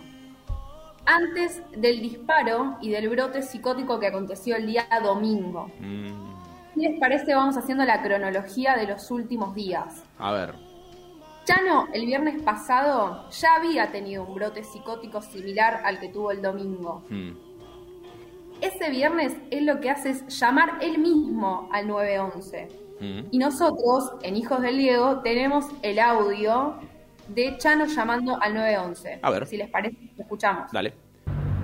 911, emergencias. ¿Qué tal? Tengo un- un- una emergencia urgente, por favor. ¿De qué localidad? Hola. Capilla del Señor. Capilla del Señor. ¿La calle? Viena 54. ¿Entre qué calles? Bien, bien. Viena entre Coyunco y La Suerte. La suerte, ¿qué pasó? Tengo a mi mamá que está mal de la cabeza con cuatro médicos que yo no llamé adentro de mi casa diciendo que me va a judicializar y me meter en psiquiátrico. Hecho que no tiene nada que ver con, con, con nada porque nada, yo estoy llevando una vida normal, pero mi mamá está mal y yo ya no sé cómo contenerla. ¿entendés? Este, está dentro de mi casa con cuatro médicos. Dice que me va a judicializar y una orden no fue nada. ¿Los cuatro médicos de dónde salieron? Son de Acudir, de una empresa que se llama Acudir. ¿Su nombre, señor? Son cuatro hombres y me, eh, me- Bueno, ¿tu nombre? Santiago Moreno Charpentier, soy Chano. Bien, corto y transmito la novedad. Dale, por favor que vengan urgente el móvil y saque a la gente de mi casa y le saque las llaves, porque tengo miedo, desde ayer me están entrando. Te lo juro, por favor. Bueno, corto y transmito. Guarda que llegue el móvil policial, por favor. Está grabado que se, pero que, que entre a mi casa como sea. Bueno, corto y transmito. Espera que llegue el móvil, por favor. Gracias. Me gusta Bueno, que dice verdad- soy Chano. Está bien. Resaltar el trabajo de la operadora del 911. Él supuestamente ahí estaba bajo un ataque, no sé, no soy médico, ¿no? Él decía que supuestamente ahí ellos decían que estaba bajo un ataque psicótico en ese momento. Claro, No parecía una persona, eh, por la forma en la que hablan el llamado, no parecía No, una estaba persona. como normal, Estaba digamos. normal, Sí. entendía, Estaba estaba en lugar y, y situación, qué sé yo. Sí, sí, sí, sí. Lo que pasa es que ya él ya venía de eh, una semana en la cual había tenido cosas, ya situaciones muy polémicas, en la, en la cual ya la gente mismo lo había visto a él en una situación deplorable, tanto en el country donde vive como en la ruta, deambulando por la ruta. Ahora vamos a tocar este tema más adelante. Ya él venía de una semana, la madre por todos los medios posibles ya quería que él se interne y él era reticente con el tema. Eh, lamentablemente la madre entró este día viernes a la casa donde él vive por la fuerza, entrando por una ventana, llamando a los médicos. Eh, la, la verdad que en esta situación él tenía un- supuestamente un brote psicótico, pero no llegó al punto que, que aconteció el domingo, ¿no? Claro. Esa semana eh, también un vecino lo había visto, eh, un vecino en realidad que era camionero, eh, lo había visto en la ruta, deambulando por la ruta número 6. Tenemos también el audio para compartir si lo quieren escuchar. Dale. Lo conocí desgraciadamente llegando al trabajo, corriendo en la colectora de la autopista. Lo iba corriendo levantando los brazos, iba y venía y estaba buscando la moto. Estaba con el casco puesto corriendo y todo de negro, o sea, con ropa oscura. Y bueno, no. Me dijo, se sacó el casco, me dijo, soy Chano, me dijo, no me ayudás. Y bueno, se me dio de ayudarlo porque me dio mucha lástima, ¿viste? Aparte me decía, no me dejes solo. Y estaba emba- embarrado, no sabía ni la hora, ni el día. Estaba desorientado, no, no, no, no, o sea, como perdido, pero no, nada, nada malo ni agresivo. Me habló siempre bien, me pidió disculpas, se me cruzó de encima, yo casi más lo atropello porque se me tiró encima con las manos para que lo ayude y yo me asusté. Llegué hasta la casa, le dije tomate algo, bañate y quedate, ya está. Eh, me dejó la llave de la moto y me dijo, vos me la vas a, me la vas a traer, me dice, le digo, pero me dice, tengo una copia. No, le digo, pero quédatela, me dice, no, no, déjatela, me dice, yo tengo una copia. Sinceramente no salí a buscar porque ya la habíamos buscado, habíamos pedido permiso para salir. Estaba descontrolado. Claro, ya era, era algo que, que la familia mismo se estaba dando cuenta de la situación, ya la gente lo estaba viendo por la calle y los mismos vecinos de la chacra, porque el día sábado, el día sábado pasado, 36 horas antes del episodio, hay un empleado de una chacra cercana al, al lugar donde él vive que declaró como testigo que dijo haber visto al músico perseguir a gansos durante 20 minutos. Le preguntó qué hacía en el lugar y Chano le respondió, estoy perdido. ¿Dónde estoy? ¿Dónde está la ruta? Ah, estaba en Claro, cualquiera. estaba en cualquiera. Estaba en sí, cualquiera. sí, sí. Claro, esto fue el sábado anterior al episodio. Mm. Ahora sí llegamos al día del hecho. Sí. Esto sucedió el domingo a las 8 de la noche. Chano se presentó ante su familia muy, muy alterado. Tanto su madre como su padrastro, que estaba también en, en la situación, trataron de controlarlo, Mm. pero no tuvieron éxito. Es ahí cuando ellos, ¿qué hacen? Por la desesperación, llaman al psiquiatra de la guardia de su obra social. Pero, ¿qué pasa acá? Esto acá un paréntesis porque esto se conoció ahora. Hmm. Ni- nadie, o sea, ya ni los psiquiatras ni los psicólogos de la obra social querían concurrir a, a calmarlo a Chano, porque él ya había tenido otros brotes anteriores Claro. en esta situación de querer perseguirlos con un cuchillo para sacarlos de su casa.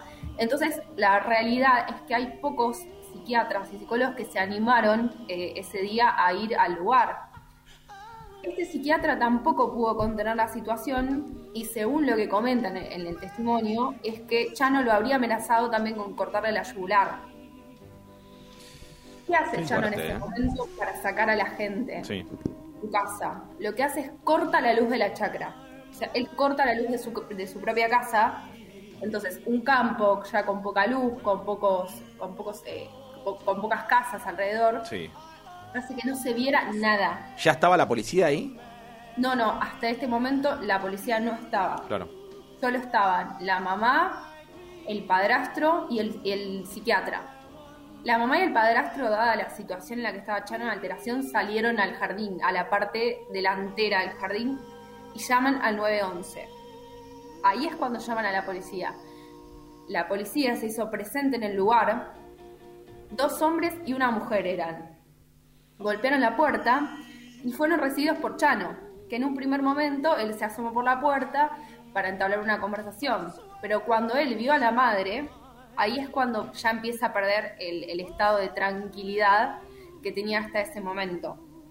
Ahí es cuando él vuelve a su casa, va a la cocina y es el momento en que dicen los policías que escuchan el cajón de la cocina, ahí es cuando agarra el cuchillo. No agarra un cuchillo común, agarra un cuchillo para cortar pan, que es mucho más grande, más largo que lo que los cuchillos comunes. Sí, y que, a ver, eh, a favor de. No sé si a favor de él, digamos, con toda la situación que pasó con la policía. Para el que conoce el cuchillo de cortar pan no tiene punta. Es un cuchillo Claro. redondo adelante. Entonces, está bien que por ahí la situación, los nervios, había poca luz. Obviamente que para un policía por ahí no pudo descifrar eso. Pero bueno, sí, seguí contando y después op- opinamos nosotros. Claro, el tema es que eran tres policías. Chano, al policía que finalmente le disparó, no lo había visto. Y lo tenía más cerca. Entonces, cuando ve a este policía, el policía, según lo que cuenta, es que le da la voz en alto. Le dice, bueno, por favor detenete, policía, policía. Sí. Y atrás del policía había un cantero redondo. Entonces el policía tenía miedo de caerse y que Chano venga con el cuchillo y terminé apuñalándolo. Entonces, Chano se venía acercando y cuando estuvo a un metro y él ya tenía empuñado el, el cuchillo en situación para este, ya apuñalar, ahí es cuando el policía le dispara. Le dispara en el abdomen. Entonces, como consecuencia de esto, ya le extirparon el vaso, el cuerpo y la cola del páncreas, el riñón izquierdo y le saturaron el colon. Uh, Terrible. Está, está hecho pelota, no lo mataron de, no lo mataron de casualidad. Igual sigue la, la vida sigue corriendo riesgo de él todavía, ¿no? Sí, sí, sí. A ver, está estable, clínicamente está estable. La realidad es que hay que, eh, en estos casos hay que agradecer la presencia de la ambulancia que actuó de inmediato Claro. y que pudo compensar la situación en la que él estaba para que no entre en un shock. Entonces, dado las transfusiones de sangre que tuvo y demás. La verdad es que ahora está clínicamente estable, Hmm. pero se conocieron los análisis. El músico dio positivo para marihuana en los estudios de orina positivo para cocaína en los de sangre. No, todo repasado. Ah, sí. Sí. Así que la realidad es que hay muchos trascendidos. La verdad que si uno se pone a pensar, la, la situación hubiese sido muy adversa para él en el caso de que él hubiese matado él al policía.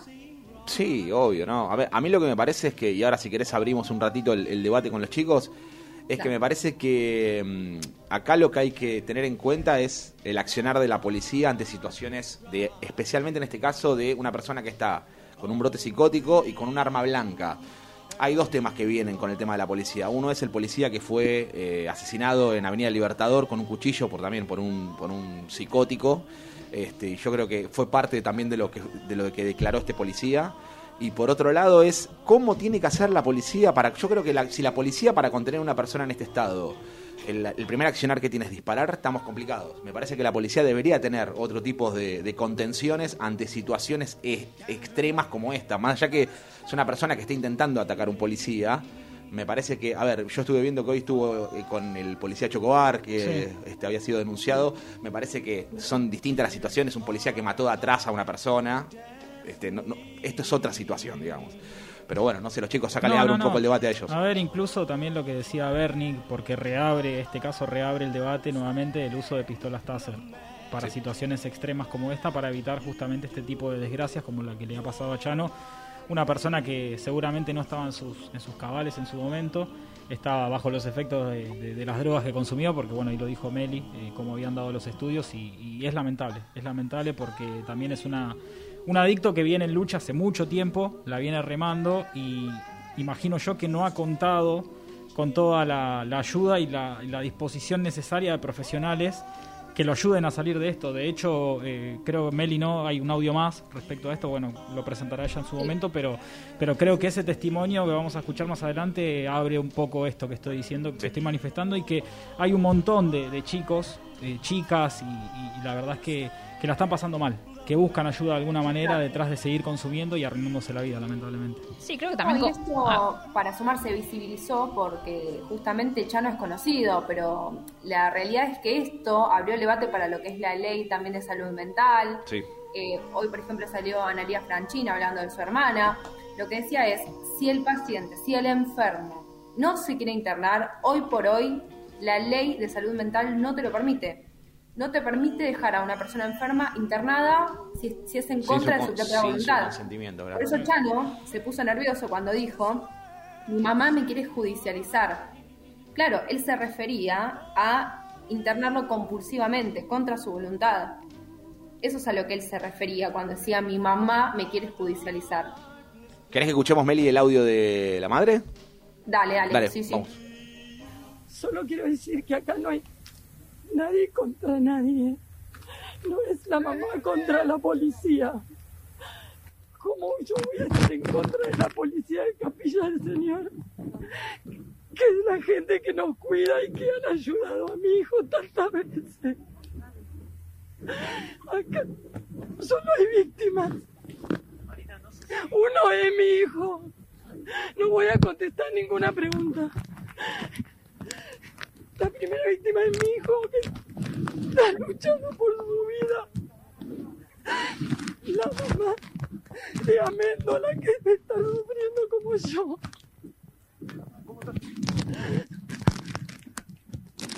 Y todas las mamás de todos los chanos que padecen la enfermedad de la adicción y que piden ayuda y no tienen respuesta.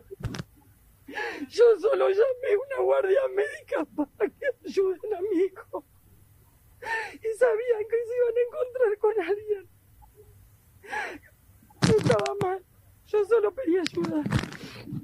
Yo no sé quién, no sé quién, quién tenían que mandar o cómo es el procedimiento.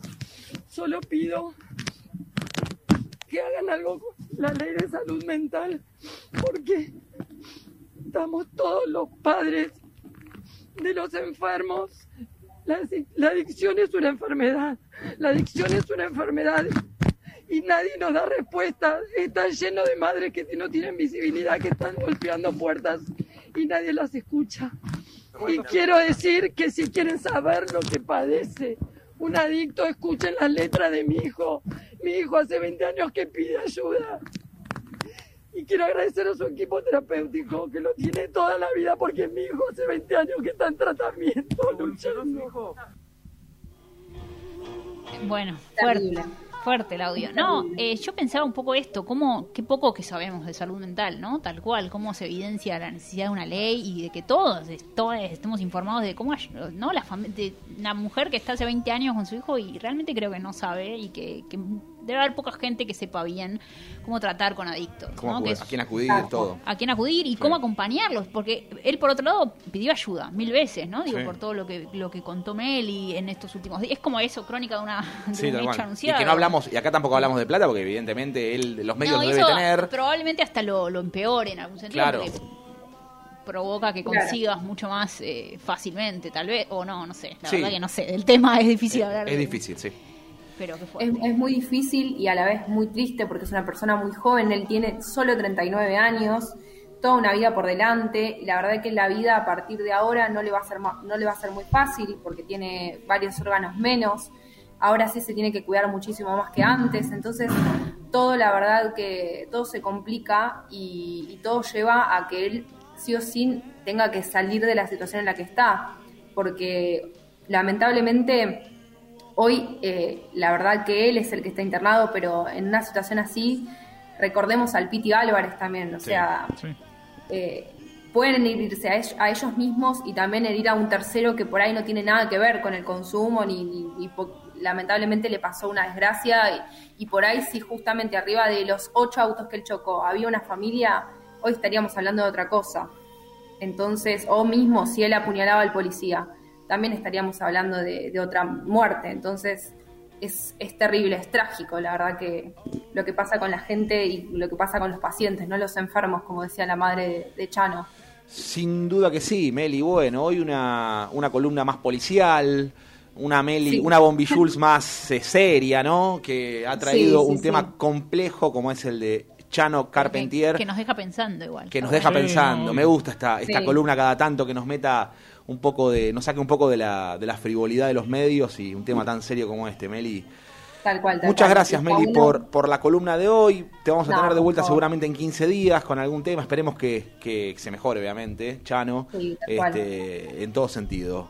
Te mandamos un beso y, bueno, obviamente te invitamos a seguir escuchando Hijos del Diego. Eh, vamos a escuchar a la señorita Nicky Nicole y a Dre Maray, ¿te parece? ¿Converte? Me encanta, me encanta. Un beso, chicos. Un beso. Chao, Meli. Chao, chao, gracias.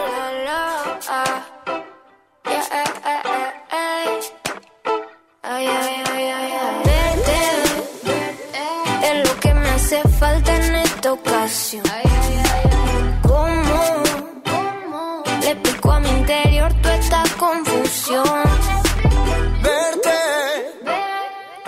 Lo que me hace falta en esta ocasión. ¿Cómo le explico a mi interior toda esta confusión? Yo pensaba que no tenía nadie en este mundo. Baby, desde que te encontré todo tan profundo. Cuando tú me llames, yo voy a estar ahí. Porque sabes que no hay nada mejor para ti. Perdón por mis intenciones, jamás pensé en lastimarte.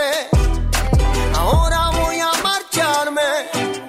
me pierdo para encontrarte. Verte es lo que me hace falta en esta ocasión.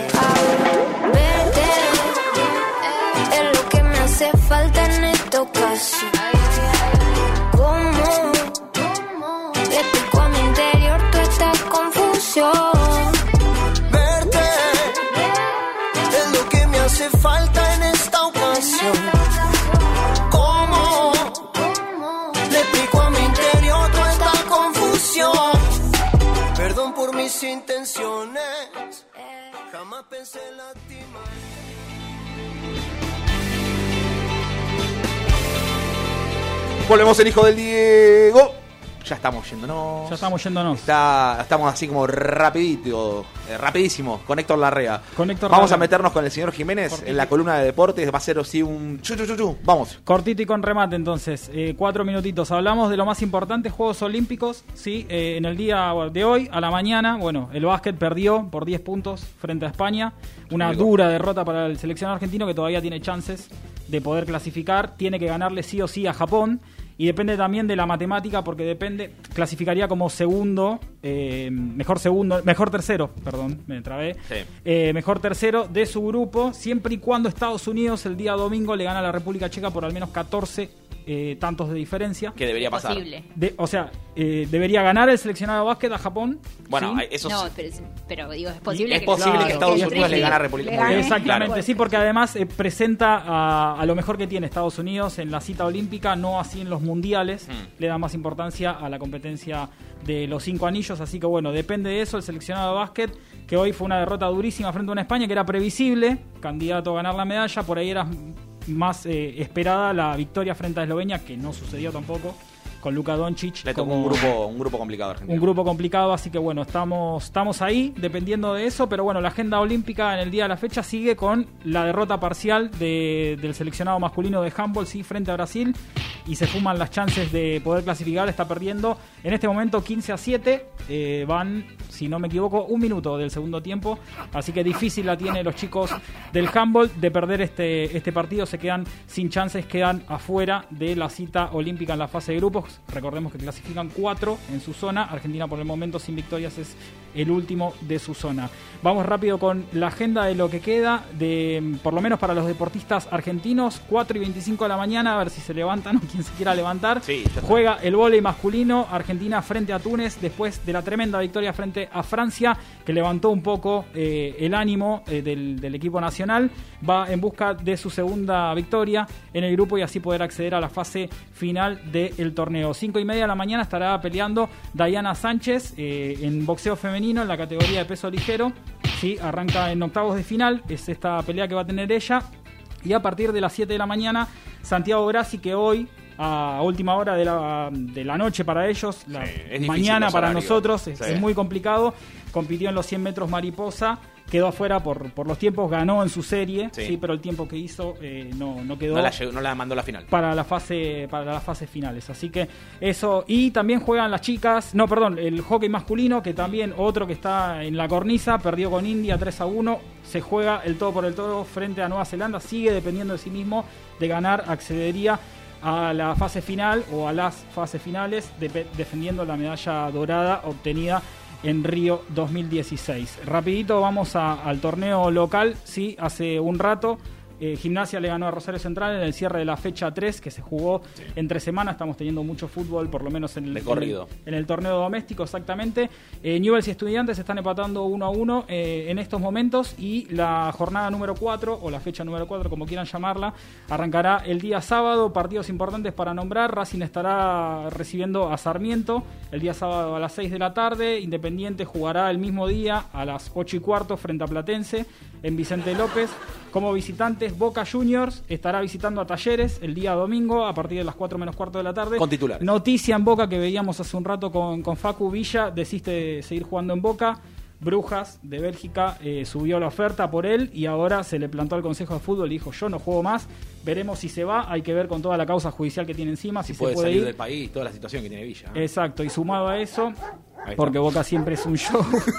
Malo, Juan, Paco es malo. Juan Ramírez, vamos a decir el casi ex San Lorenzo, después de toda la novela, toda la pelea que hubo mediática, Eh, se hizo los estudios en el día de la fecha y de, de no haber problemas, estará firmando con el equipo de la Ribera. Se terminará la novela.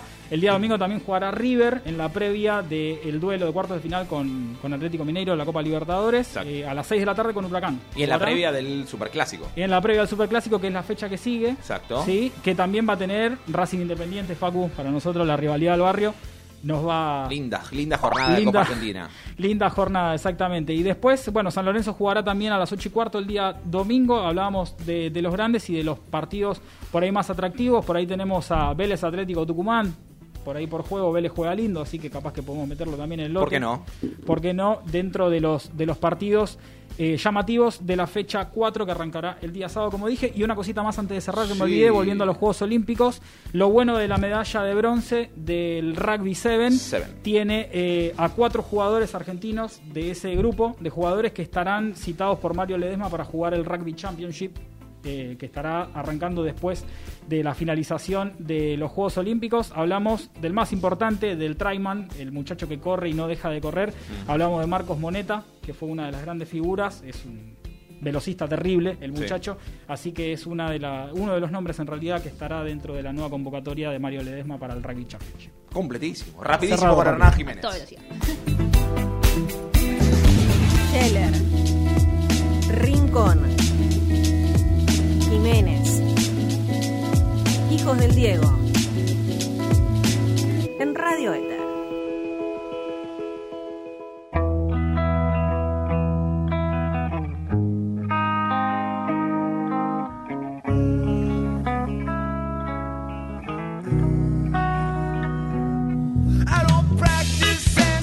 Bueno, volvemos al Hijo del Diego, nos estamos despidiendo. ¿Cómo Ya casi entregando a las 10 de la noche, ¿sí? ¿Cómo se sintió Anita Eh, en muy esta bien. hora que estuvo? La vuelta, la vuelta de Ana, porque la, semana pasada no estuvo. No vamos a decir por qué, pero bueno, nadie sabe. No, en realidad, pero no importa. Eh, acusó, compromisos gusta- laborales. Solo nos gusta molestarla, Ana, y Sí, ponerla sí, sí. incómoda.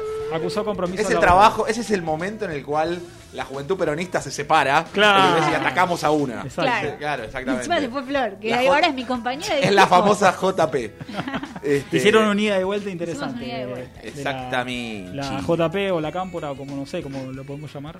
Estamos Eh, finalizando. Sí, diga. No, no, no sé. no Eso. La dejé helada. Que está contenta, dijo, Eh. está contenta porque volvió a jugar al fútbol, Ana, con, con Flor. Flor. Exactamente. Ah, también tuvieron. Y vamos a jugar torneo, fútbol 8. Sí, hoy nos decía Flor, voy a jugar un torneo de 8 con Anita. Igual se venía quejando. Mientras no me pongan de arquera o de 2, Todavía no está muy claro. Pero no jugamos fútbol 8, así que no sabemos las posiciones aún. Está muy pedigüeña. ¿vos que sos defensora? Eh, yo soy delantera, pero una delantera que define mal, así que es raro.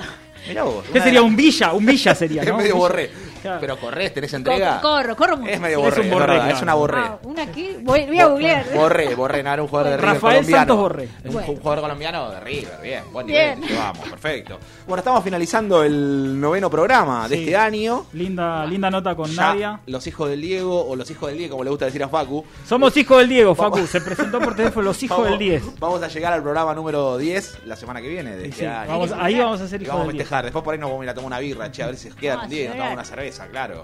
Y Muchachos. Mientras eh, haya un feriado, con este frío no te tomo una birra ni en pedo. afuera. por Dios. Soy un Día viejo que- choto. Dale. Vamos a Decilo, a los decilo, nonos. Ana, soy un viejo Saquemos, choto.